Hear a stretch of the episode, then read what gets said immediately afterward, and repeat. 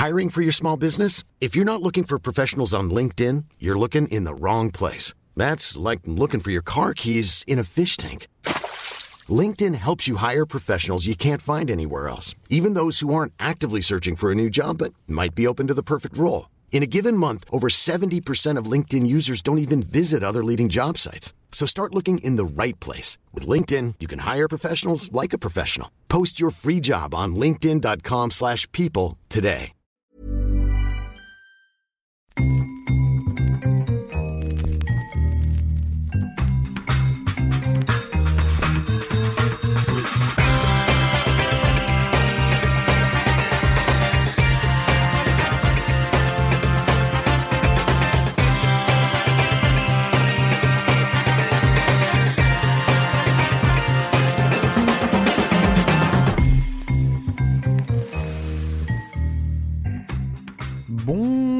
Bonjour, bonjour et bienvenue à tous dans un nouvel épisode de Channel Random. Raphaël Masmejean est à mes côtés. Bonjour Raphaël. Salut Alain, salut à tous. Et moi c'est donc Alain Mattei. En effet, euh, je sais pas pourquoi j'ai pris cette voix mielleuse pour commencer l'émission, mais je crois que ça pourquoi pas, changeait un petit peu. Euh, saison 2, épisode 3, Raphaël, avec un thème. Alors euh, je crois que c'est quand même notre thème le plus osé.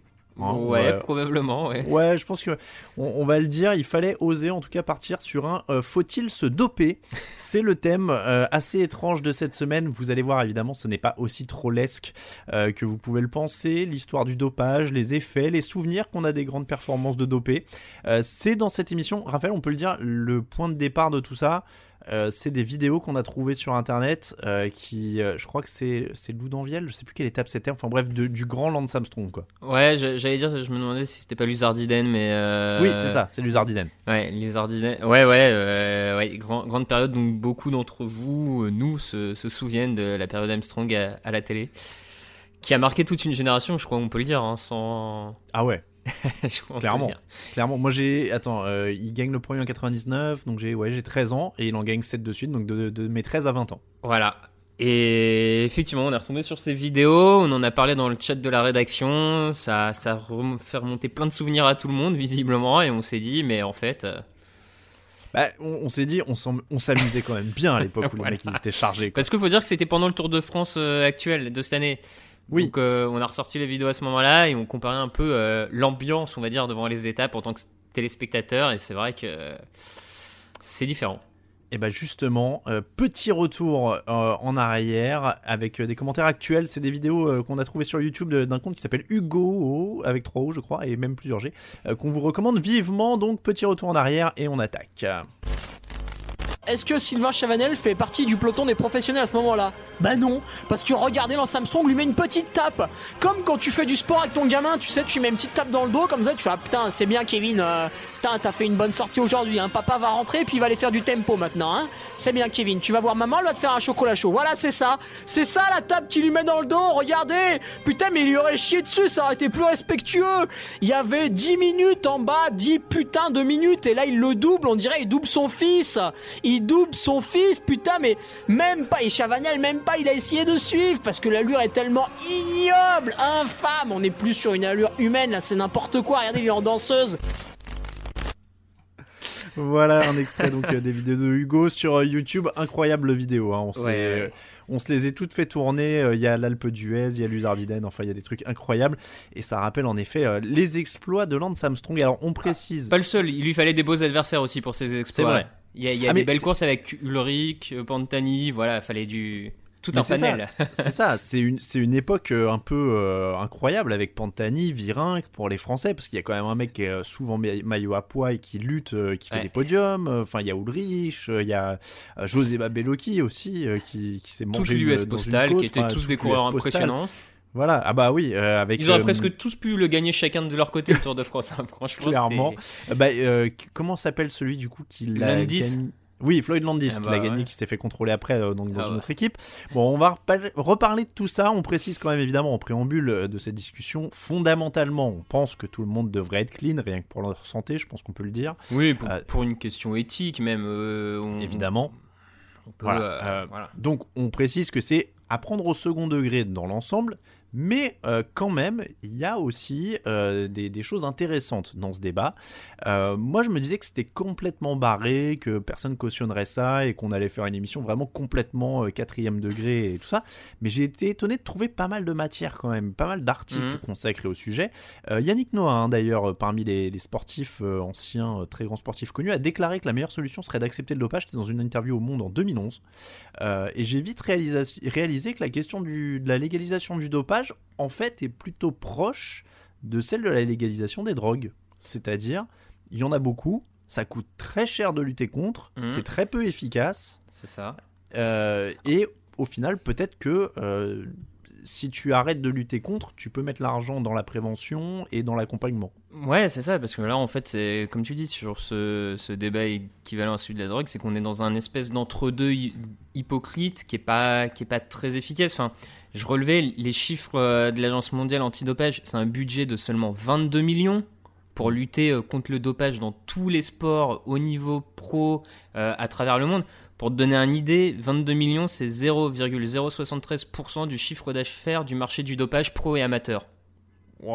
J'allais dire, c'est même pas le salaire de. Euh, c'est la moitié du salaire de Messi ou un truc comme ça. Ouais, donc si tu veux, tu as une agence mondiale qui est censée lutter contre le dopage, mais qui n'a pas de budget réel à, à l'échelle du marché de ce que ça représente pour lutter contre. Tu as une agence de dopage qui est, euh, qui en plus inféodée, on va dire, au monde du sport, mais à part.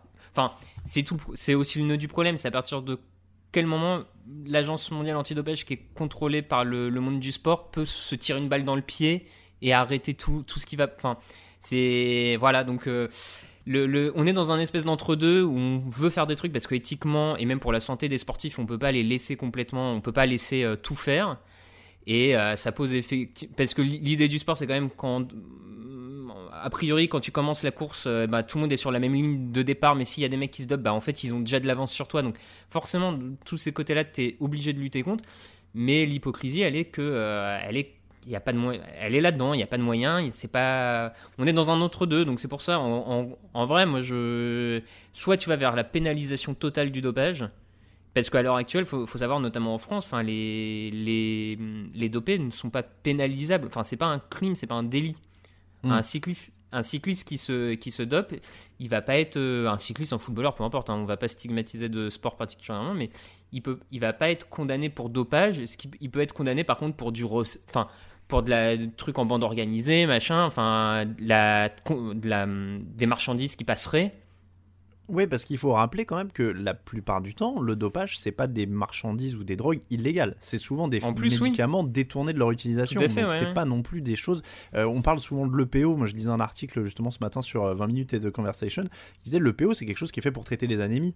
Euh, notamment. C'est pas que un produit dopant. Tous les gens y pensent. Tu dis EPO, on se dit dopant. Bien sûr. Mais dans les faits, il y a plein de médicaments qui sont juste détournés de leur usage.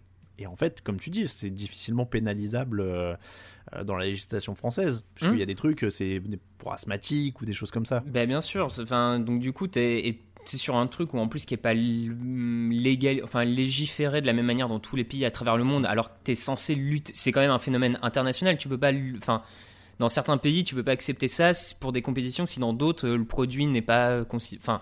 Donc bref, c'est un, un, vrai, euh, c'est hyper compliqué. Donc ça m'étonne pas qu'au final, tu aies des voix qui commencent un peu à s'élever en disant mais en fait euh, est-ce que la meilleure solution c'est pas plutôt de euh, légiférer un certain nombre de enfin légiférer donc légaliser un certain nombre de produits que tout le monde utilise les mêmes que tout le monde parte à peu près sur les mêmes euh, avec Après, t'as le risque qu'il y ait des mecs qui aillent toujours plus loin ah bah mais ça, de toute façon, c'est inné... enfin, c'est lié à la compétition sportive. Euh, tu as des premières, enfin, les premières traces de dopage. Déjà, dans les, dans les rapports, euh, de la... enfin, dans les textes de la glace antique, on te parle déjà de, de mecs qui se dopent pour les, les Jeux Alors, se doper, c'est pareil, qu'est-ce qu'on appelle vraiment le dopage? Mais tu as déjà des mecs qui euh, prenaient de l'alcool avant les compétitions mmh. aux Jeux Olympiques pour être désinhibés et se sentir plus fort. Et déjà, à l'époque, enfin, voilà, c'est inhérent ah à la compétition. quoi. Je pense que ça a toujours existé, en effet.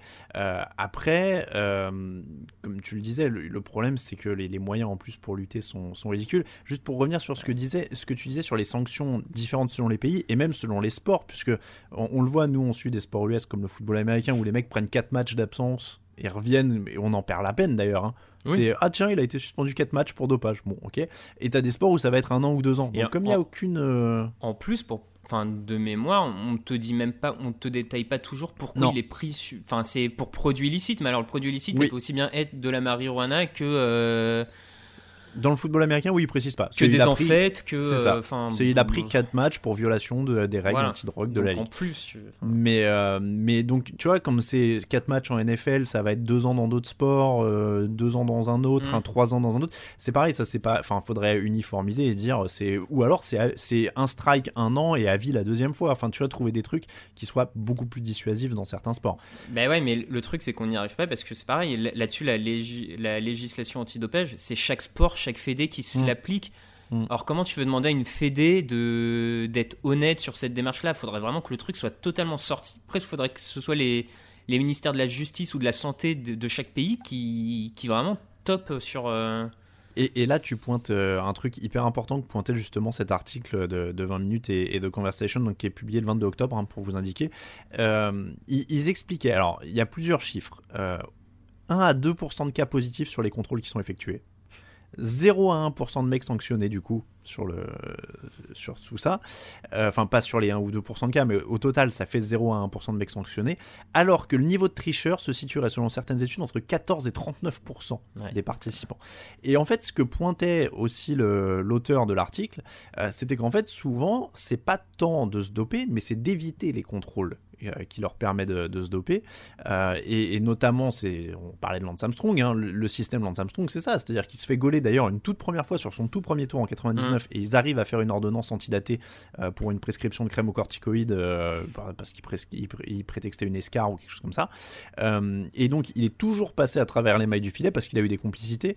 Et en fait, souvent, ce que mettait l'article en, en, évidence, c'est que c'est souvent en fait des très grosses organisations qui finissent par tomber avec beaucoup beaucoup de sportifs d'un coup. On avait vu avec Balco, euh, notamment mhm. euh, les, sportifs américains, euh, le, docteur Ferrari, ça avait été en groupe aussi. Enfin, à chaque fois, en fait, c'est des très gros groupes bien organisés avec des complicités, soit de médecins, soit de fédérations, soit de, un tel ou un tel.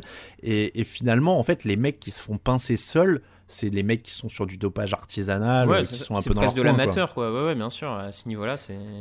Alors, est-ce que tu sais quels étaient les sports les plus touchés en 2019 C'est un rapport du mouvement pour un cyclisme crédible. Alors, euh, je serais pas étonné que tu aies euh, l'haltérophilie dedans. Alors, l'haltérophilie est deuxième euh, en 70, avec 78 cas en 2019. Alors, juste sur l'haltérophilie, j'ai lu un petit fun fact dans, dans mes recherches. Il faut, faut, savoir qu'en 1996, la Fédération internationale d'haltérophilie elle a effacé tous les records mondiaux d'haltérophilie parce qu'en fait, il n'y en avait aucun propre. Du coup, ils ont recommencé plein de. Ils ont mis des nouveaux échelons de poids pour pouvoir faire des nouveaux records. Quoi. Mm. Ouais, j'avais vu ça, c'est incroyable. c'est vraiment. C'est incroyable. Euh, donc, 78 cas en 2019 pour l'haltérophilie, ils sont deuxième. Athlétisme L'athlé, c'est 81 cas plus 10 cas de corruption révélés. Donc, ils sont numéro 1 en effet. Et puis le cyclisme dans le top 3 Alors, le cyclisme est 1, 2, 3 cas. Ils sont 5 32 cas. Il y en a un dont on a parlé juste devant le cyclisme. Juste devant le cyclisme. Euh, Qu'on connaît bien. Ah, foot américain. Le foot américain 42. Juste devant, il y a un autre sport américain. Basket? Non, alors je sais, c'est un peu lent, on n'a pas vraiment l'impression que c'est un sport. Ah, le baseball? Ouais, le baseball, 61 cas. Ah, ça, c'est, Mais déjà, ce qui, ce qui, à mon sens, veut dire beaucoup, mais quand tu vois que le. Enfin, bref. Alors, attends, j'ai encore plus étonnant. Juste derrière le cyclisme, tu vas jamais deviner qui vient avec 29 cas de dopage. Et j'ai pas réussi à voir la différence. Euh, si, si c'est du dopage, c'est l'équitation. D'accord. Alors, est-ce que ça compte le, dopage des bourrins ou pas? Parce que. Bah, je pense, ouais. Oui, je pense, c'est ton. Ça, doit compter les chevaux, on est d'accord Bah oui, oui, je pense, oui. Oui, oui. Parce que 29 cas, euh, c'est le, c'est juste derrière le cyclisme. Il y a eu 3 cas de moins en équitation. Euh, ouais, ouais, non, mais je pense qu'effectivement, c'est, le cheval là, qui, qui fait monter. Hein. Et alors, la preuve ultime que c'est dans la nature humaine. Il y a eu deux cas de dopage recensés en 2019 dans le billard. bah oui, mais comme. Non, mais enfin, c'est même étonnant, comme, parce qu'on n'a pas forcément détaillé, mais en vrai, tu as plusieurs types de dopage, et un des types de dopage, c'est ce qui c'est lié à euh, l'amélioration de tes capacités de concentration et, mmh. de, euh, et psychologique. Et donc là, je suppose qu'en billard, euh, être capable d'enchaîner des longues parties, de se concentrer, je suppose que c'est un peu ça, c'est ce type de dopage. comment ça s'appelle le, médicament d'ailleurs auquel tous les. Enfin, pas tous, mais il y avait plein de joueurs de football américain qui se faisaient gauler à ça il y a, a peut-être 5 ou 10 ans. L'adéral L'adéral, c'est ça. Qui était, qui était, prisé aussi dans les campus américains avant de passer les examens. En fait, c'est un dérivé d'amphétamine et ça te permet de rester très concentré et de booster ta, ton énergie. Mais donc, c'est pareil, entre les différents types de dopage, entre ceux-là pour la concentration, ceux qui vont plutôt euh, te renforcer ta masse musculaire, ceux qui vont oxygéner ton sang, enfin, il y a tellement plus de types possibles de dopage que forcément tous les sports sont touchés. Et, euh, et c'est un combat titanesque en vrai d'essayer de, bah, c'est pour ça, encore une fois, on, on, troll un peu sur faut-il l'autoriser. Dans les faits, de toute façon, évidemment, c'est plus sain, je trouve, de, de laisser à un niveau zéro d'autorisation, puisque de toute façon, les mecs courraient pour aller toujours plus loin. Hmm. Quand tu vois où, où, où, en étaient rendus des Armstrong, où les mecs se faisaient des transfusions dans leur chambre d'hôtel le soir, enfin, le, le truc, c'est ça aussi, hein, c'est que, en un sens, je sais pas si c'est très, euh, très éthique ou très politiquement correct de dire ça, mais moi j'ai presque du respect pour la détermination de ces gars parce que ça doit être mais c'est terrible de mmh. s'infliger ça. Non, mais tu vois, de, s'infliger, de prendre ton sang, de le remettre, de, de, te faire piquer, de te faire repiquer, de te faire. De, c'est. Waouh, c'est infernal, je pense, de vivre ça. Hein. Ouais, ouais, bah après, t'en arrives à un tel niveau, effectivement, de volonté d'aller. Il y, a, aussi, y a aussi des récompenses financières qu'il faut pas, il faut pas se cacher dans certains sports dans certains sports. Euh, le pire, c'est que le cyclisme, c'est pas le sport qui paye le plus, tu vois, en plus. Non, mais après, euh, il montrait. J'avais vu un reportage sur l'affaire Festina, donc euh, cette équipe de cyclisme 96, je crois, ils se font choper. Ou 98, 98, ouais. 98, ils se font choper, où en fait, le, visiblement, tu avais un des coureurs, un français de l'équipe, qui lui avait toujours refusé le système et qui, du coup, par conséquence, n'était payé que 3000 euros au mois. Enfin, que 3000, attention, hein, c'est. Ouais, ouais. Alors que tous les autres cadres de l'équipe était payé 50, euh, 60 fois plus. Euh, D'accord. Parce que voilà, c'était ok, tu rentres pas dans le système, mais du coup tu vas nous servir à rien pendant les courses, tu vas pas être très efficace, donc euh, tu prends le, minimum quoi.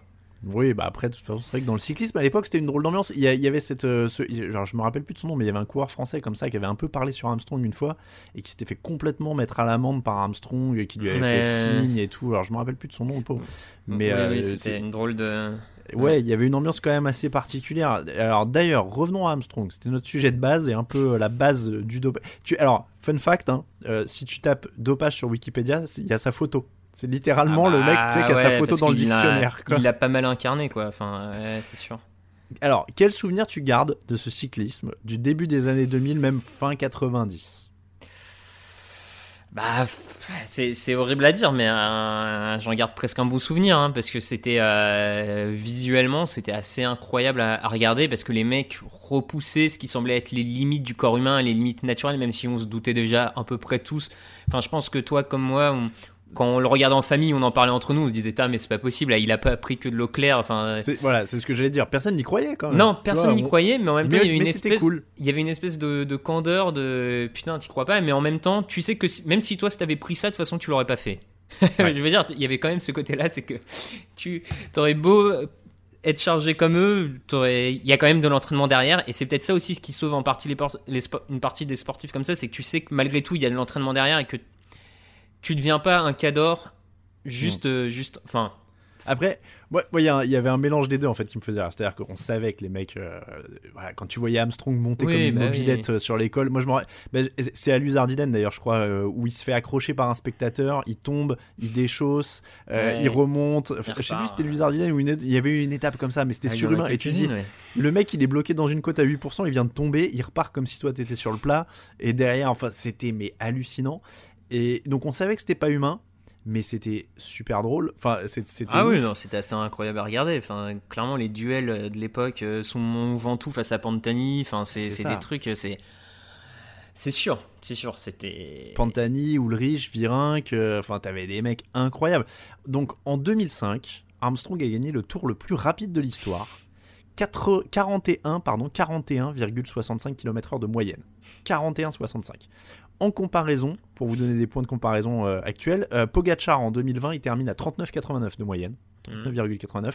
En 90, Greg Lemon, c'était 35,7. Donc il y a des évolutions matérielles évidemment. Et en plus, ouais, il y a les évolutions matérielles, mais je, je sais pas, faudrait, j'ai pas exactement les chiffres, mais de mémoire quand même, je suis à peu près sûr qu'à l'époque, on n'hésitait pas de faire des étapes de 200 km avec trois cols hors catégorie. Alors voilà, la différence, elle est là. C'est là qu'est l'énorme différence.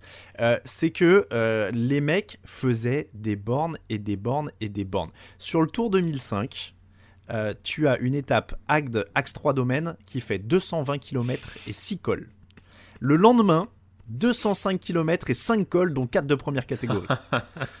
Donc c'est ça en fait, c'est qu'ils ont Mais réduit ouais. la durée des étapes euh, Ouais. ces dernières années. Et alors pour te dire, j'ai écouté un affaire sensible, ça aussi c'était un, un hasard, il est tombé juste avant notre enregistrement, il y a un affaire sensible sur le tour de 1924. D'accord. Tu sais jusqu'à combien montaient les étapes?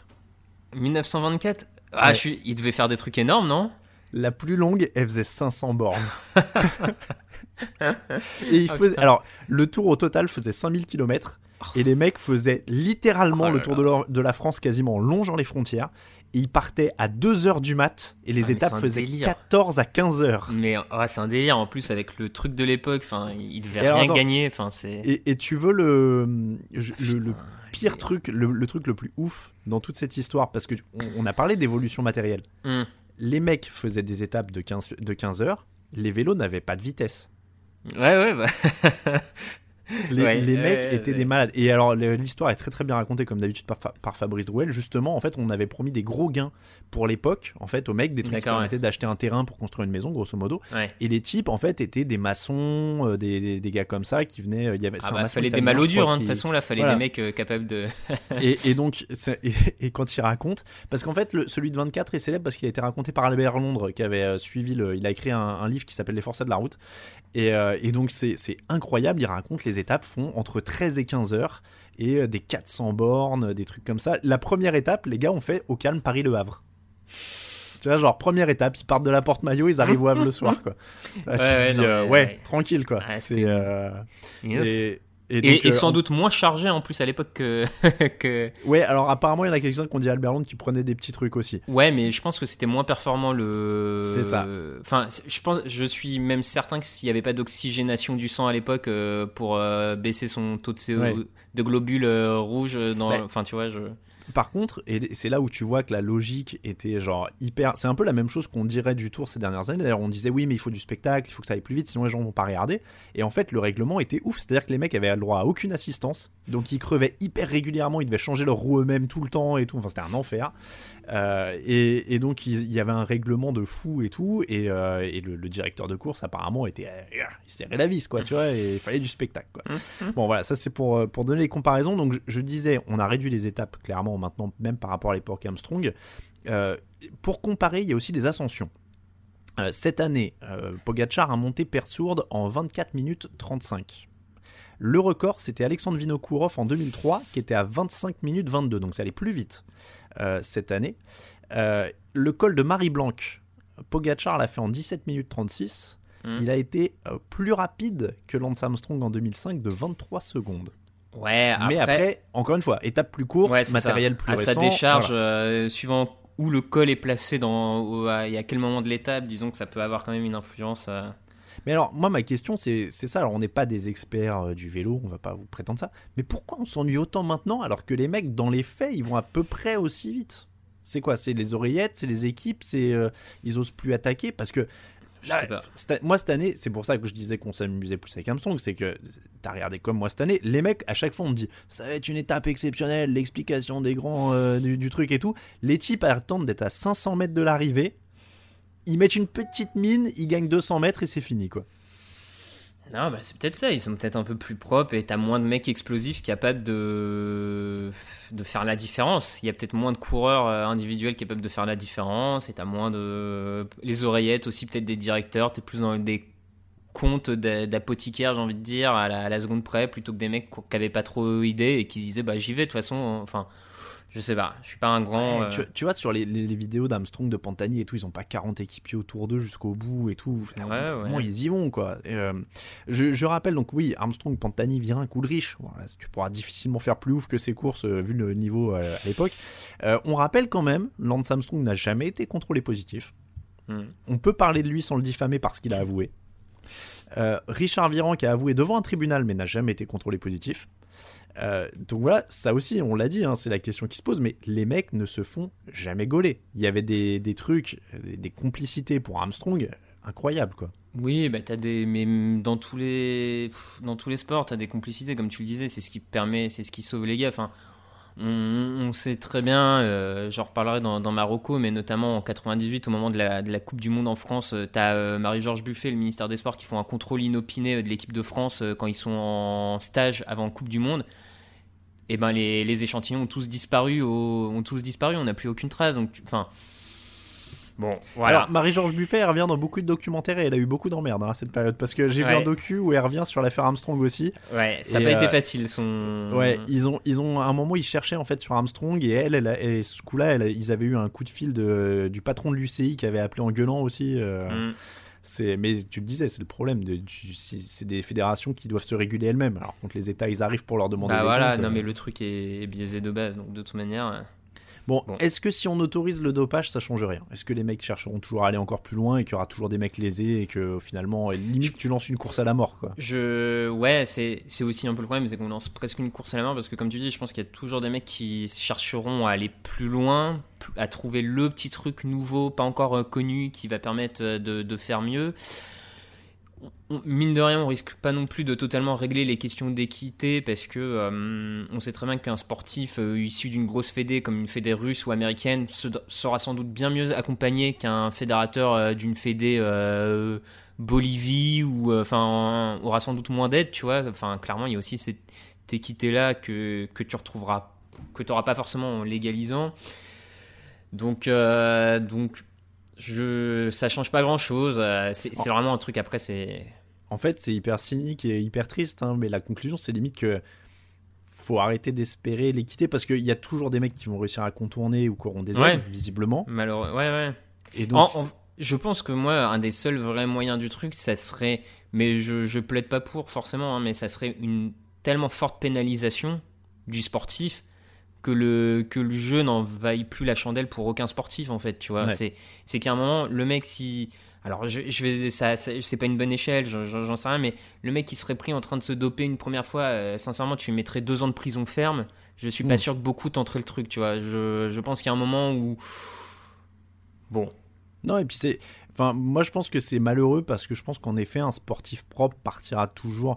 Tu vois, c'est presque, encore une fois, horrible à dire, mais si t'es propre, t'auras toujours moins de chance, quoi. Surtout, euh, surtout dans les sports, peut-être de force pure ou de choses comme ça. Ouais, bah Je alors peux- là, ouais. Voilà, sur du foot, euh, si t'as le talent de Messi euh, avec le ballon au pied, je pense que tu peux. T'as as toujours une chance, évidemment. Et encore, mais si on pourrait même y revenir, mais au final, est-ce que tout son traitement à base d'hormones de croissance pour modifier son physique quand il était petit lui permettre de devenir footballeur pro Est-ce que Oui, déjà. pas suivi ça, j'avoue, je connais pas trop Bah, l'histoire. euh, il, a, il a été, euh, quand il était petit, il avait un problème de taille, il a été traité euh, aux hormones de, de croissance. Hmm.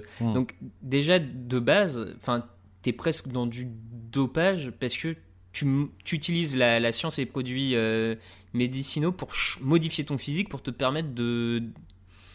Et puis après, tu vois, même au-delà de ça, vois, la, déjà, euh, la- la limite de l'argument. euh, du de talent. la- de- ouais, de la limite de l'argument du talent, il y a aussi la- celui de la durée. C'est-à-dire que euh, si tu peux le faire à la 90e ou à la 95e minute alors qu'un autre mec il est fatigué, c'est aussi à ça que peut servir le dopage. Quoi. Bah ouais, c'est ça. ouais. J'entendais dans, dans un vieil extrait télé Didier Deschamps qui dit oui, mais c'est pas pas le dopage qui te permet de bien contrôler un ballon. Certes, par contre, le dopage peut t'aider à bien le contrôler à la 91e minute. Mm. À la 91e minute, comme maintenant ça se passe, de- du troisième match en 10 jours. Enfin, c'est Ouais. ça aussi, c'est qu'on est aussi arrivé à une période où. Et euh, moi, j'en avais parlé avec des gens qui s'y connaissent pas mal, mais par exemple, pour rugby, les rugbymen par rapport à il y a 20-30 ans, les rugbymen font 3-4 matchs de plus par, enfin pas par semaine mais par mois je crois que c'est par mois et donc à la fin de l'année un rugbyman fait 20 matchs de plus qu'il y a, qu'il y a 30 ans donc Hmm. Il y a un moment tu as aussi besoin ton corps a besoin de récupérer vite et pour récupérer vite il n'y a pas 36 solutions quoi c'est Ah bah oui, mais hein, Je, je suppose qu'il doit aussi exister des produits qui, au-delà de, de comment dire, de bonifier la performance, doivent bonifier maintenant la récupération. Ah bah ça doit être un enjeu important. hein. Bah, et, après, c'est là aussi. Donc, euh, est-ce que le dopage, euh, faut qu'on parle du dopage Est-ce qu'on accepte le dopage qui te permet de récupérer plus vite en se disant c'est un peu une triche parce que ton, on devrait écouter son corps, mais à quelque part, c'est juste de la récupération et on ne punit que le dopage qui en gros améliore Ou est-ce que tu dis, bah même récupérer plus vite, c'est presque de la triche et t'es vraiment tolérance zéro sur euh, tous les types de dopage donc, euh, Tiens, je te donne un avis un petit peu euh, iconoclaste. Ju- Julian Savulescu, professeur d'éthique au centre de neuroéthique d'Oxford. Le dopage ne va pas à l'encontre de l'esprit sportif. Utiliser ses connaissances pour devenir meilleur a toujours fait partie de l'esprit humain et le dopage a fait partie du sport depuis ses débuts. Le dopage devrait seulement être banni lorsqu'il est significativement nocif par rapport aux risques inhérents au sport ou va à l'encontre de l'esprit d'un sport en particulier, par exemple les, médicaments qui diminuent les, tre- les tremblements comme les bêta-bloquants en tir à l'arc. Bah, en ça- gros, dire le sport c'est essayer d'être meilleur. Donc Ouais, le que- dopage ouais, ouais. euh, fait, pas, fait, fait partie du sport.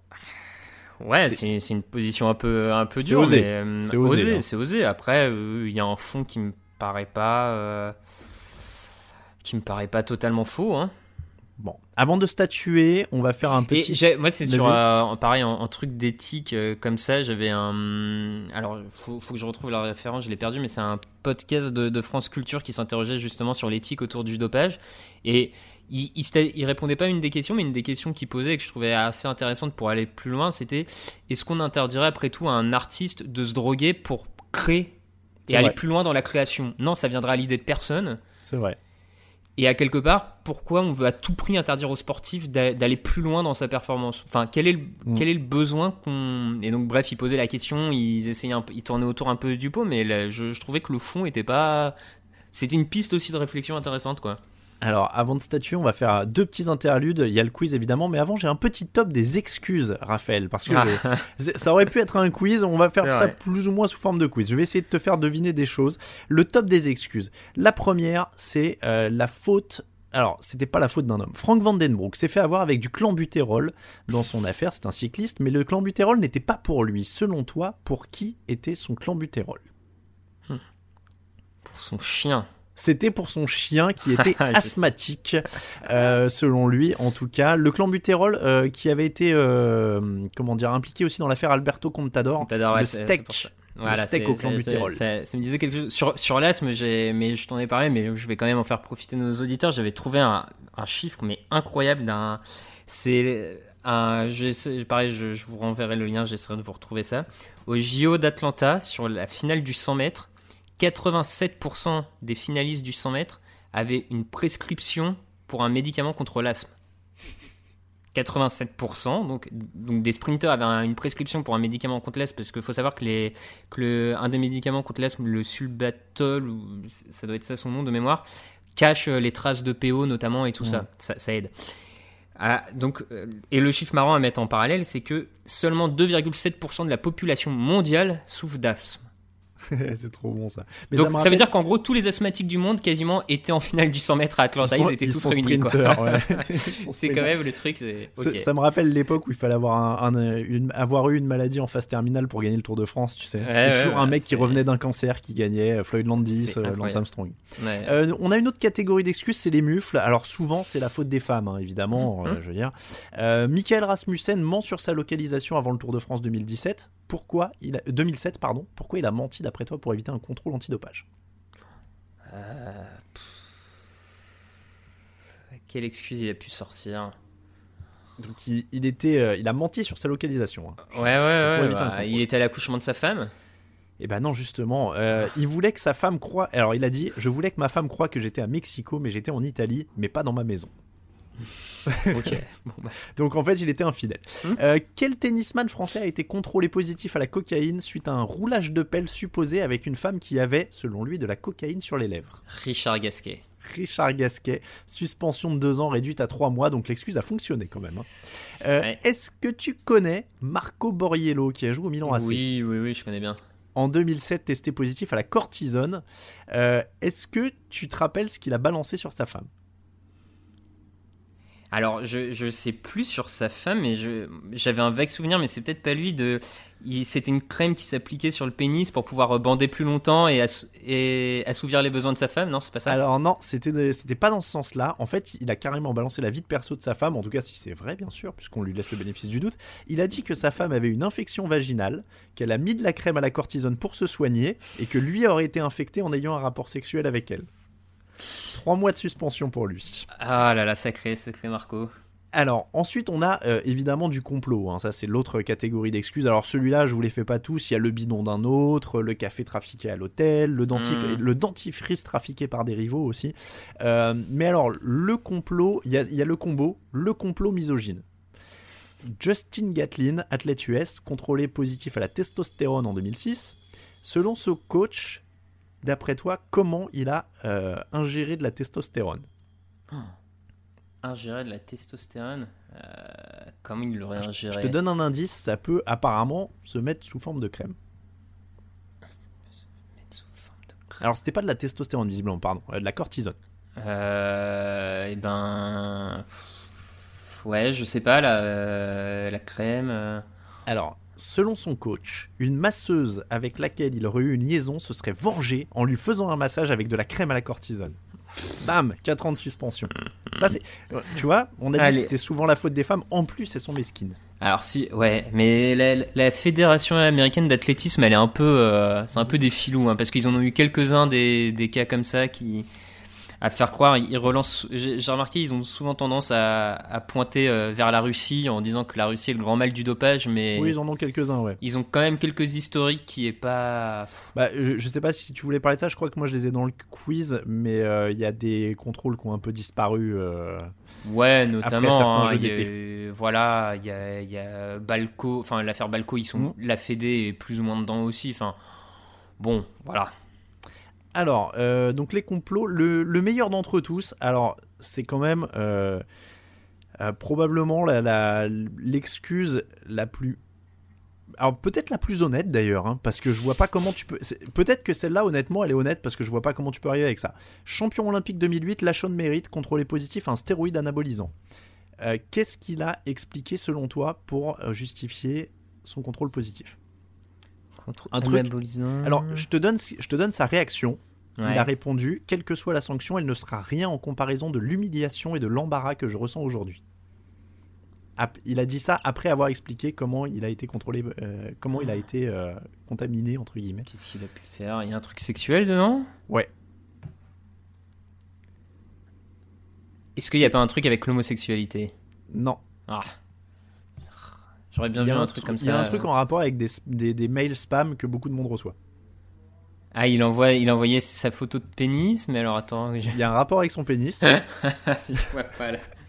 Il a, et alors, il a expliqué, c'est pour ça que je me demande, enfin, tu vois, il aurait pu prendre une autre excuse. Il a expliqué qu'il a pris un médicament en vente libre pour augmenter la taille de son pénis. Ah ouais, non mais en vrai, ça, euh, pour le coup. euh, Tu vois, je vois pas, enfin, quitte à dire un mytho, prends un truc un peu moins humiliant. Donc, euh, Ouais, ouais, c'est- ça se 21, 21 mois de suspension pour la de mérite. Euh, je te donne quand même la, hum, comment dire, la plus what the fuck. Alors celle-là, c'est impossible à faire de deviner, donc je vais te la lire directement. C'est Tyler Hamilton, un ancien coéquipier de Lance Armstrong. Il s'est fait contrôler positif à la transfusion sanguine d'un autre sang, Euh, pas du sien. Tu vois, c'était pas de l'autotransfusion. Mhm. Et là, il a expliqué. Alors attention, accroche-toi. Il a expliqué qu'il serait une chimère. En médecine, ce terme désigne les individus constitués de deux lignées cellulaires distinctes. Cela arrive parfois au début d'une grossesse gémellaire lorsqu'un des deux embryons est éliminé et digéré par la mère. Il arrive néanmoins que certaines de ces cellules trouvent le moyen de survivre dans l'autre embryon, donnant ainsi naissance à une personne avec deux types de cellules qu'on appelle une chimère. Donc le mec est allé chercher très très loin Ah ouais, putain, bien cherché, hein. dans l'exception. Euh, sauf que, souvent ça se Ah. traduit par l'apparition de lignes de Blaschko sur le corps. Euh, L'hypothèse euh, du jumeau incarné était donc techniquement impossible. Et Tyler Hamilton, apparemment, s'est gardé là-dessus pendant, pendant un moment, et puis il a fini par tout avouer dans un bouquin. Ok, ouais, bah. De toute façon, d'accord, putain, ouais. Ah, c'est Ah oui, bien cherché quand même, hein. Ah, lui, ouais, lui, il était allé chercher loin, franchement. Et, et, et dommage pour lui parce que ça aurait pu passer, mais de manière euh, incroyable, quoi. Enfin, genre. Ouais, si- ouais. Alors attends, il y en a une qui est passée parce qu'elle était vraie. Je voulais finir avec celle-là, une, une mignonne parce que des fois il y en a qui sont vraies et je peux te dire que c'était pas gagné. Euh, Gilberto Simoni, cycliste, contrôlé positif à la cocaïne. D'après toi, qu'est-ce qu'il a expliqué? Alors, il a expliqué que sa tante lui avait ramené quelque chose du Pérou. D'après toi, qu'est-ce qu'elle lui avait ramené? Des, des feuilles de coca. euh, Alors, c'est pas loin, elle lui avait ramené des bonbons à la coca. Et bah, écoute, contrôlé positif, il a donné cette explication, ils ont retrouvé les bonbons, ils les ont analysés, et c'était vrai, et il a été blanchi. Ok. C'est dingue ça quand même. Mal, Les bonbons de la tata qu'on contrôlait Ok. un, un- un contrôle positif, Ok, qu'on ok. provoquait pardon un positif. On passe au quiz, le vrai de vrai, euh, quiz dopage. Euh, Raphaël, en quelle année ont été officialisés les premiers tests antidopage aux Jeux Oh. Olympiques Aux Jeux Quand est-ce qu'on a vraiment vraiment commencé à tester Quand est-ce qu'on a vraiment commencé? Je sais pas, j'aurais dit les années 80, mais Non, c'est un peu plus vieux. un peu plus vieux Ok. Ouais. Euh, pff, Mexico, 68 C'est ça, Mexico 68. Euh, on faisait même passer des tests de féminité aux femmes. Euh, bah écoute, moi je me rappelle de Oui, beaucoup oui, de blagues sur les nageuses est-allemandes dans les années Ah 80 oui. notamment. Ouais, mais euh, là pour le coup, en termes de dopage, ça y était aussi, hein, parce que ça, a bah été, là, euh, ça a été prouvé entre temps. C'était du dopage bien massif d'État comme il fallait. C'était. C'était en effet assez, euh, assez dur. Euh, quand est-ce qu'on commençait les contrôles inopinés? On a mis du temps à s'y mettre. Ah bah ouais, là, euh, bah, j'aurais bien vu années 80 pour le coup, vraiment. Fin des années 80, c'était en 89. Ouais. Donc c'est Mm. très très récent. Mais Parce qu'en Oui. même temps, ouais, je suppose que les contrôles inopinés, pareil, en termes de législation et tout, ça devait être hyper long à appliquer parce que Mm. aller tester des mecs à travers le monde comme ça sans, sans les prévenir, à mon avis, c'est vrai que ça devait pas être facile à appliquer. Alors, j'avais une question sur ce qu'a fait la, la- la fédération d'haltérophilie en 96, mais tu l'as dit tout à l'heure, ils ont annulé tous leurs records en changeant les catégories de poids. En 2003, le comité olympique américain a reconnu que depuis les années 80, des athlètes ont gagné des médailles olympiques après un contrôle positif resté sans suite. Combien d'athlètes, d'après toi, depuis les années 80, entre 80 et 2003, avaient gagné euh, des, des médailles? Euh, je- alors je que leur contrôle, bon... entre pas vraiment 20 et donné suite. 30 24 exactement. Ah putain, pas loin. Et alors, figure-toi que 9 contrôles positifs ont mystérieusement disparu pendant le JO d'été de 84 qui se déroulait à Los Angeles. Ah bah, ah bah ça alors. C'est- dingue hein, quand même des fois. euh. Euh, à quand remonte le premier cas moderne avéré de dopage? Ah, De l'ère moderne. je sais pas si c'est le premier de l'ère moderne, mais en tout cas, moi le premier que j'ai en tête et le plus vieux, c'est euh, Tom Simpson sur le, le cycliste sur les pistes, euh, sur le Mont Ventoux. Année euh, qui est mort en pleine ascension du Mont Ventoux et on a retrouvé dans ses poches euh, des amphètes, tout ça. Alors, c'est beaucoup plus vieux que ça. Alors, c'est- pré-contrôle, donc je sais pas comment il a été déterminé. Euh, mais le, officiellement, le premier cas moderne de l'ère moderne, c'est 1895. Ah oui, c'est des nageurs à Amsterdam. Donc, euh, c'est source Wikipédia. euh, voilà. Et le premier mort du dopage, ce serait 1896. Ok. Alors, T'as le sport ou? Comment? T'as le sport Non, j'ai pas le hein? sport pour le mort. Ok. Ouais, bah après, en même temps, euh, oui, oui. Ah bah après on l'a dit, hein, c'est c'est vieux comme le sport. Oui, D'ailleurs, dans les Jeux Olympiques antiques, tu l'as dit, l'alcool était interdit. Mm. Comment les athlètes étaient-ils testés? Pour savoir s'ils étaient bourrés. euh, merde, comment ils pouvaient être testés, tiens. Euh... Je sais pas, fallait se mettre. hmm. Je sais pas, non, j'allais dire, ils se mettaient sur. Ils faisaient une sorte de poirier ou j'en sais rien. Non. Non, non, c'est plus, c'est presque plus simple que ça en fait. Euh, Il y avait un juge placé à l'entrée du stade qui reniflait leur haleine. C'est vrai qu'il n'y avait pas le chewing-gum à l'époque, du coup c'était Bah, plus difficile à masquer. Donc, euh, C'est ça. Je sais pas ce qu'ils buvaient euh, dans la Grèce antique à l'époque, ils pouvaient sentir. bah, à mon vin. avis, de la vinasse. Hein. Ouais, du vin, ouais. Ah bah, je, oui, oui. je vois à peu près. Quoi que devait bien y avoir des mecs qui avaient déjà commencé à faire euh, macérer des fruits euh, dans de l'alcool fort, mais hmm, vin, ouais.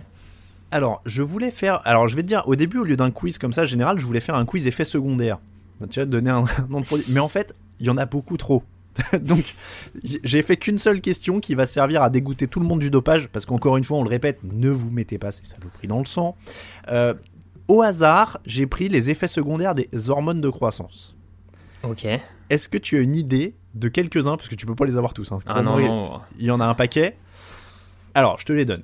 Tuméfaction des tissus mous, qui peut être irréversible. Hypertrophie et proéminence des os, qui peut être irréversible. Arthrite, acromégalie induite, épaississement de la peau, hirsutisme, croissance des poils sur tout le corps, hypersécrétion des glandes sébacées, augmentation de la transpiration, neuropathie périphérique, myopathie, hypertrophie des viscères, rate, glandes salivaires, foie, rein, cœur, polype du côlon, affections Ok. cardiovasculaires telles que la coronopathie, la cardiomyopathie, l'hypertension artérielle et intolérance au glucose, diabète sucré, c'est quand même le pire, tu peux plus manger de millefeuilles.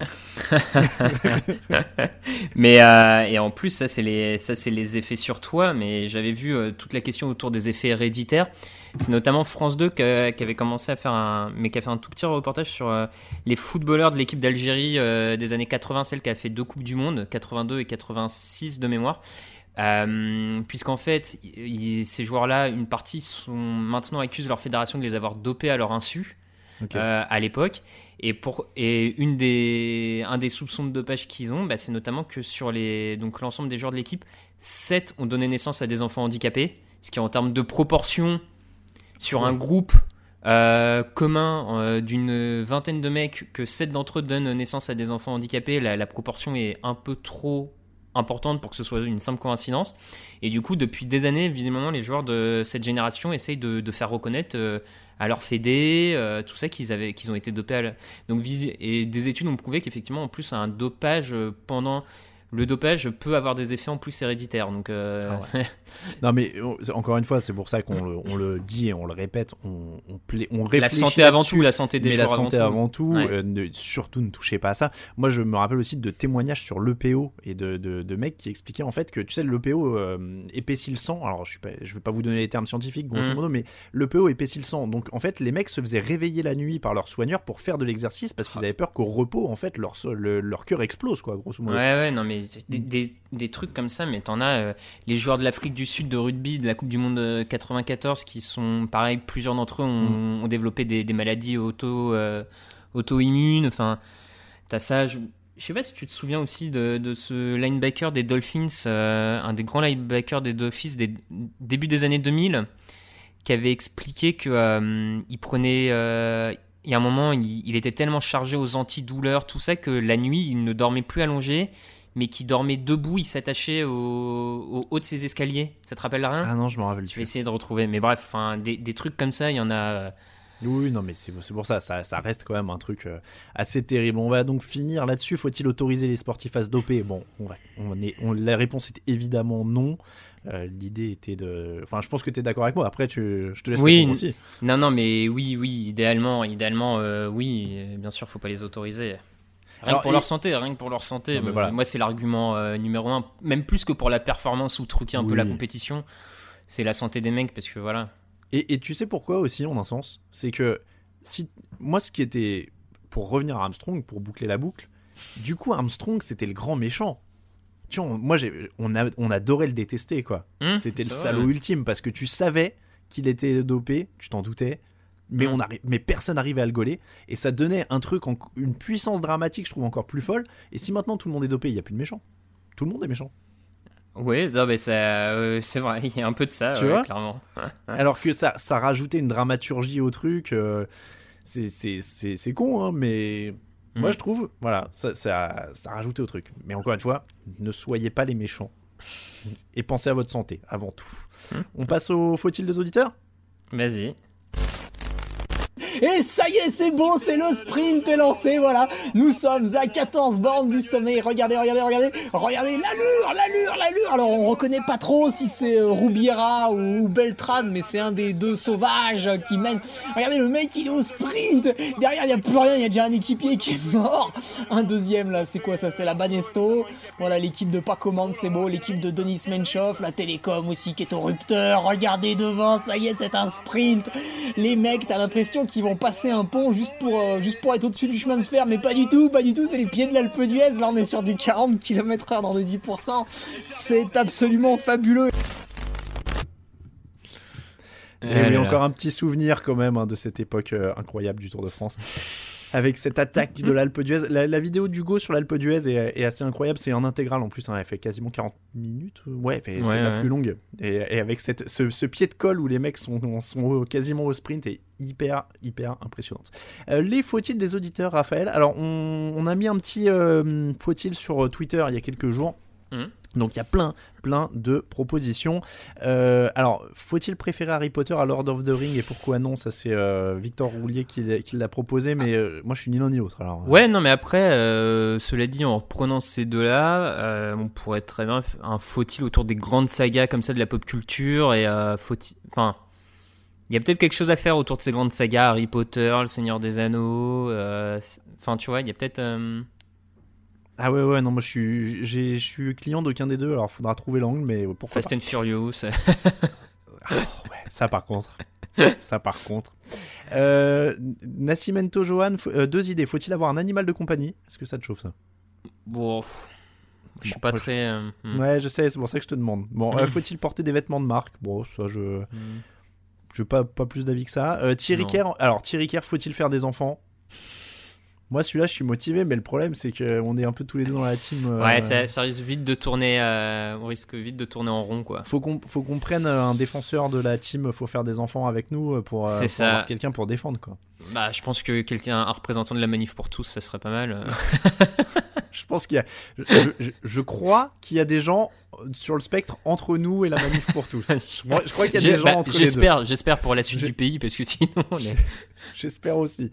Faut-il bannir les pizzas à l'ananas de Jérôme On a, on a un faut-il euh, tout faire avec la bouffe qui se prépare. Ouais, c'est vrai. qu'on Euh, On pourra relancer euh, peut-être au moment de Top Chef, un truc comme ça, tu vois, on vrai. en profite. C'est vrai. Euh, François qui propose faut-il être survivaliste et faire des provisions pour les prochaines épidémies Ah, mais- Celui-là, on a dit qu'on veut faire. Bah, c'est cool, on veut le faire, donc très bien.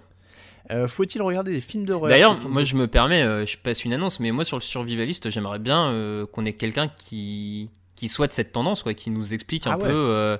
Comment comment tu te prépares, comment tu, enfin, pourquoi il a il a passé le pas, quoi, il a franchi le, le pas. Enfin, moi vraiment, ça me. Clairement. Bah ouais, ouais, non, mais c'est parmi Je passe nos- une annonce, voilà. S'il y a un survivaliste parmi nos auditeurs, euh, qui n'hésite pas à nous contacter, sincèrement. Euh, faut-il regarder des films d'horreur Dr Biggie? Ah ouais, C'est pas mal, hein ouais, ouais, ouais. J'ai commencé, on en a parlé euh, cette semaine ensemble hors antenne. euh, J'ai vu Alien, du coup, il y a deux jours. C'est un film Mhm. d'horreur, Alien ou? Mm, ouf, pas ouais, on est entre le science-fiction, épouvante. euh, Ouais, j'ai fait Alien Mhm. et Predator pour ma culture. Bon, pour l'instant, je suis pas sur le cul. c'est c'est un peu vieilli, Alien. Ouais. Ouais, j'ai pas, j'ai pas été hyper impressionné. Euh, Faut-il acheter des vinyles ou autre question pour prétexte Parler musique, recherche de musique, playlist. Question de Bill, simple. Je sais pas si on a une émission complète, mais acheter des vinyles, oui, je suis pour. Ouais, ouais, ouais. Après, ouais, moi, musique, je suis pas assez calé. euh. Euh, Faut-il faire du podcast? Euh, C'est Binous USA qui propose, mais on l'a déjà fait. Binous USA, on, on était même avec votre directeur de label, euh, Mhm. Julien Loisy. Il faudrait écouter la saison précédente. Euh, Faut-il de Pâques, Café and Space? Alors là, je j'ai pas saisi. Faut-il faire la sieste? Antoine qui propose. j'ai jamais fait de sieste. C'est vrai? Bah, pas, pas dans ma vie d'adulte. J'arrive pas. Non. Ah ouais Je te jure. Ok. Je, euh, J'aimerais bien, hein, mais tu vois, j'ai bossé à la radio par exemple à une époque où je me levais à 4h du mat. Ouais. J'avais un pote qui était team sieste et vie normale le soir, et moi j'y arrivais pas, je devais me coucher à 20h30 tous les soirs. quoi. D'accord. Euh, ouais, ouais, non, bah. J'avais une vie, euh, j'avais une vie sociale de couvre-feu. Tu vois, avant l'heure. J'étais pas- bien là en fait, t'es dans Ouais, le. c'est ça. J'étais dans mon rythme. Euh, Faut-il s'impliquer émotionnellement dans des rencontres sportives d'équipes représentatives de villes d'un autre pays? Question de Jaguars France. Ouais, c'est un peu large, mais euh, pourquoi pas Si ça Oui, pimente pas, euh, ouais, Le, le- le- le regardage. Euh, Faut-il faire des pistes cyclables et du vélo? Et donc du vélo, un bon sujet bien clivant. Euh, question de Monsieur Win. Faut-il faire du vélo? Moi, ça me va. hein.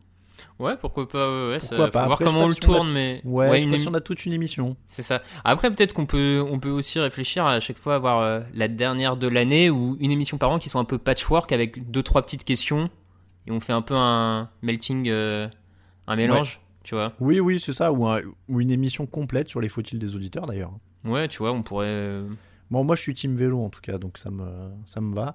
Alors il y a Edward Mann qui a fait un gros travail d'investigation pour nous, il le dit lui-même, il a tapé faut-il dans Google et il nous a envoyé la capture d'écran Ah, c'est pas mal ça. avec. Alors je vais te dire, les premiers, alors ils sont assez. euh, Ceci étant dit, ça doit être calqué sur ces résultats. Bah ouais, c'est ce que je me demande si c'est pas un peu calqué sur ces trucs, mais bon. Voilà, alors bah écoute, euh, on, on va interpréter l'avis de Hat Budget.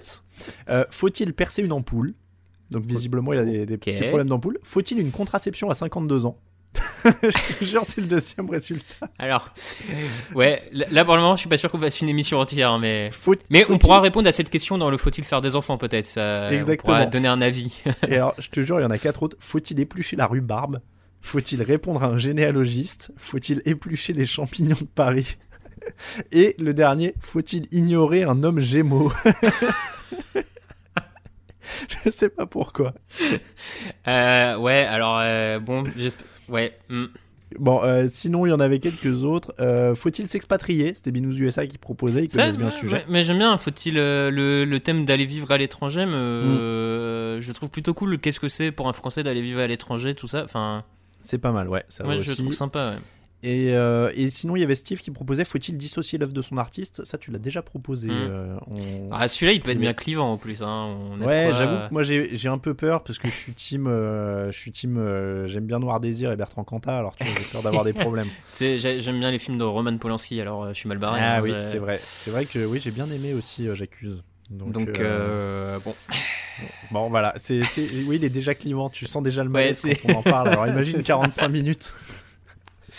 Bah, ou alors on est vraiment obligé d'avoir quelqu'un euh, qui pense que que non, on peut pas dissocier pour vraiment faire un contrepoids, quoi. C'est vrai, c'est vrai. Euh, enchaînement tout à fait maladroit, on va lancer le générique de Faites entrer l'accusé. Bah Ah, oui, Il y, on a- il y a un petit lien avec Roman Polanski, du coup, vu euh, les récents de C'est vrai. de la te raconte. Il y a un C'est petit vrai. lien. Alors, euh, Faites entrer l'accusé, c'est à toi normalement, Raphaël. Ouais, tout à fait. Alors, euh, au moment où on enregistre, euh, Christophe Ondelat dans Ondelat te raconte, euh, pareil, je suis resté sur Ondelat te raconte, je regarde un peu moins de Faites entrer l'accusé en ce moment. Ceci étant dit, en aparté, ils ont mis tous les faits d'entrée l'accusé Oui. sur YouTube. Il en C'est vrai. avant. Ils viennent de, ils viennent de les mettre euh, il y a une semaine, je crois. Donc, euh, Ouais. Pas mal à, à faire. euh, Jetez- Jetez-vous dessus. Mais en tout cas, là, je suis resté sur un au-delà de raconte. Donc, la date, c'est le 19 octobre. Euh, notre cher Christophe a commencé une semaine américaine, comme, comme on dit. Et donc, j'ai pris euh, le premier, qui est. euh, donc, le titre, c'est Edward Gain, le tueur légendaire du Wisconsin. Donc je vous fais rapidement le synopsis. hein. Euh, L'un des tueurs en série les plus terribles de l'histoire des États-Unis, dans les années 50 dans le Wisconsin, il portait une combinaison fabriquée avec la peau de ses victimes et également des abat-jours, euh, Ah, peau de victimes, etc. Donc on est dans le, on est dans le très bien. Et si je vous le conseille, c'est que déjà l'histoire est assez fascinante, mais qu'en plus L'histoire de ce type a inspiré le livre Psychose qui a donné le film Psychose de, euh, de Hitchcock et euh, le tueur a aussi un peu inspiré Le Silence des Agneaux, donc euh, le film Le Silence des Agneaux. Donc on a un peu un mec un peu fondateur dans la culture populaire, un peu un... Ceci étant dit, légère déception, pas d'accent Ouais. américain. C'est vrai. C'est vrai que c'est peut-être le regret, ce, Mm. ce manque d'accent américain, mais là en même temps, le, ce cas-là de, de serial killer est tellement incroyable que je, je vous le conseille quand même parce qu'on est dans du haut niveau là. Et, et alors, dans la même série euh, de sa semaine américaine, j'ai pas eu le temps de le finir, j'ai commencé celui sur Charles Manson. oh là là. Petit spoiler, on sent que Christophe aime toujours beaucoup les hippies. C'est vrai. c'est vrai, c'est vrai, vrai. On sent, ça revient. A, là, Ouais, tout de suite, c'est- les- on, sent dans le ton hein, qu'il y a un petit truc. Bon, en tout cas, euh, voilà, c'est les, recommandations. On passe aux recommandations plus globales, en, thème, en lien ou pas avec le thème de l'émission. hein. Bon, là, il y a de quoi faire hein, sur le dopage dans, les, dans les recours. Ouais. Eh ben, bah vas-y, j'enchaîne. Euh, je suis resté moi sur une émission que vous pouvez réécouter, une émission de France Culture qui s'appelle Dopage dans le foot, enquête interdite. Euh, donc c'est France Culture, vous la trouvez euh, facilement sur, euh, sur internet, vous tapez le titre dans Google et ça vous, la donnera en accès libre. En gros, l'enquête revient sur les, la complexité que c'est dans le monde du football de, bah, de lutter contre le dopage, en repartant notamment de l'affaire de l'affaire de la Juventus avec cette pharmacie découverte au sein du club avec plus de 200 de références de médicaments. Les témoignages de Deschamps, de Zidane, euh, ça parle aussi de France 98, ces fameux tests qui ont disparu faits par Marie-Georges Buffet et les réunions au ministère avec la Fédé qui dit mais vous allez pas nous faire chier alors que c'est la Coupe du Monde.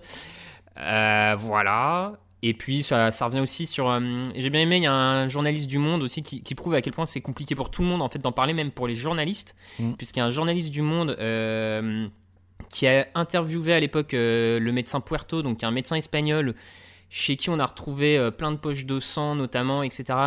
Et pour lequel seuls les cyclistes sont tombés, alors que le journaliste du Monde l'affirme et le, signe que lui, il, a, il en a discuté avec le médecin et qu'il y avait des clubs, le Real et le Barça, qui avaient des joueurs impliqués, qui avaient des joueurs de l'équipe d'Espagne de basket. Enfin bref, c'était bien plus tentaculaire que ce qu'on veut bien, euh, que ce que la justice espagnole a voulu en dire. Et là où c'est très complexe, c'est que aujourd'hui, ce journaliste du Monde a été attaqué et par le Real et par le Barça pour diffamation. Et les- chacun des deux clubs a demandé 3 millions au journal. Ah, purée. parce que euh, techniquement, euh, ils accusent le journaliste euh, du Monde de diffamation parce que la justice espagnole n'a pas euh, enquêté sur ses poches de sang, elle ne les a pas perquisitionnés, donc techniquement, le journaliste du Monde, c'est juste sa parole et celle du médecin.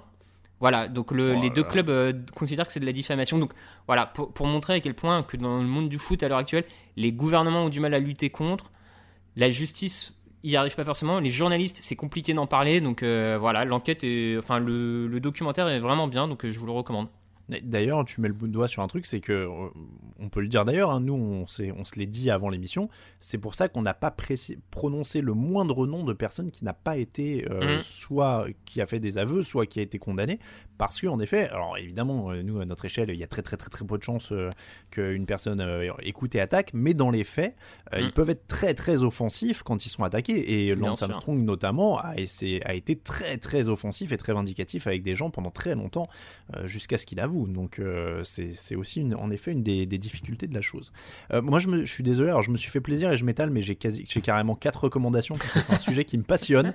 Et alors j'ai commencé très tôt en 2004 avec Elle est confidentielle, qui est un bouquin de, Pierre Ballester et David Walsh, euh, qui sont des. Alors, je me demande si Ballester était pas au Monde d'ailleurs ou à l'équipe à l'époque, je sais plus. Bref, c'est un, un journaliste anglo-saxon et un journaliste français qui avait enquêté sur Lance Armstrong à l'époque et qui montrait justement qu'il y avait déjà un faisceau euh, incroyable qui pointait vers lui. Et moi, je me rappelle avoir lu ce truc-là en me disant mais comment ce mec est encore sur le Tour de France quoi.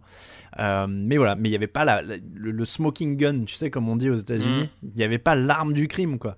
Donc personne n'arrivait à le, à le coincer mais il y avait déjà tout ça et euh, même a posteriori de relire les confidentielles de, de Pierre Ballester et David Walsh c'est passionnant Euh, autre, euh, euh, alors plutôt documentaire maintenant plus récent, Cache Investigation qui est disponible sur YouTube, que vous trouverez un documentaire de Cache Investigation qui s'appelle Dopage, ça roule toujours. Et alors celui-là, il est sur un homéopathe slash gourou du peloton français qui s'appelle Bernard Sainz, qui a été condamné depuis, qui se faisait appeler Dieu dans le peloton.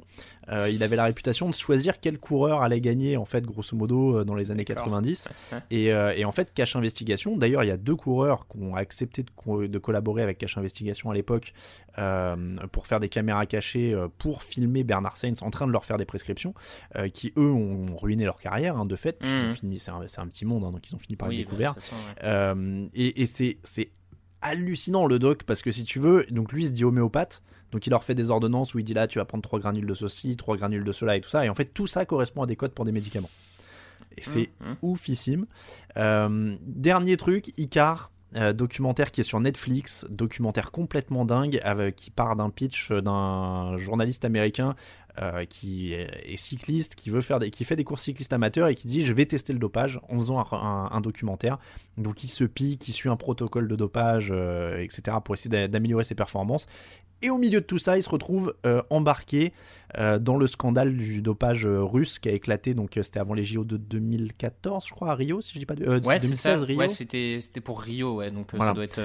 mm. Bah, c'était juste après la Coupe du Monde de foot. La Coupe du Monde de foot, c'est 2014, je crois. Donc les Jeux Olympiques, ça devait être 2016 ou un truc comme ça. Mm, c'est ça. Oui, puisque Tokyo devait être 2020. Euh, donc il se retrouve embarqué là-dedans. et ça devient un thriller, quoi, en plus, à la fin. Donc Icar, chaudement, chaudement recommandé. Et alors, je m'en permets une quatrième qui a aucun rapport avec le Mmh, sujet, mais mmh. j'ai découvert ça hier. Là, je suis en roue libre. D'accord. Euh, non, mais dans cette période de, de tumulte, de trouble et parfois un petit peu de déprime parce qu'on peut plus vraiment euh, serrer la main des gens, leur faire la bise, boire un coup, aller au bar, euh, tout ça, tout ça. Je vous recommande, et pourtant c'est pas ma cam musicalement de vraiment, le dernier clip de Julien Doré. que j'ai découvert par un grand hasard sur Twitter hier. Je ne vous dirai qu'une chose, il y a des dinosaures, des crêpes, des bongos euh, et des costumes d'astronautes. D'accord. Je vous jure, on a tous besoin de ça dans notre vie actuellement. J'ai tellement ri devant ce truc qui est tellement improbable que je vous co- recommande le dernier clip euh, de Julien Doré. Ça s'appelle Nous, Nous, euh, quelque chose. Je crois que c'est Nous ou un truc comme ça. On s'en fout, je sais plus, mais c'est incroyable. C'est voilà, incroyable. Euh, c'est comme ça que se termine le 13e épisode de Channel Random. Merci beaucoup, Raphaël. Eh ben merci à toi. Vous pouvez vous abonner évidemment sur toutes les plateformes euh, habituelles, Spotify, Deezer, tout ça, tout ça. Euh, vous pouvez aussi d'ailleurs nous suivre sur YouTube et puis n'hésitez pas à laisser des commentaires sur Apple Podcast pour aider à faire euh, remonter l'émission dans les classements. Twitter et Facebook at CRandomPod. On vous souhaite une très très bonne semaine à tous. On, vous, on prend le rythme hein, toutes les deux semaines maintenant. Mm. Donc euh, on vous dit à dans deux semaines. On n'a pas défini le sujet d'ailleurs encore, Raphaël. Donc on peut même pas Eh ben, dit non. un truc Non, je crois pas. Non, non, Bah effectivement. non. on n'a Bon, pas- voilà. À terme, on retrouvera les amis de Binous USA. On est en train d'essayer de caler ça pour reparler bière, mais on n'a pas encore calé les sujets suivants. Donc voilà, ça va venir petit à petit. On vous remercie de nous suivre. En tout cas, à très bientôt pour une nouvelle émission. Merci encore, Raphaël. Ciao, ciao.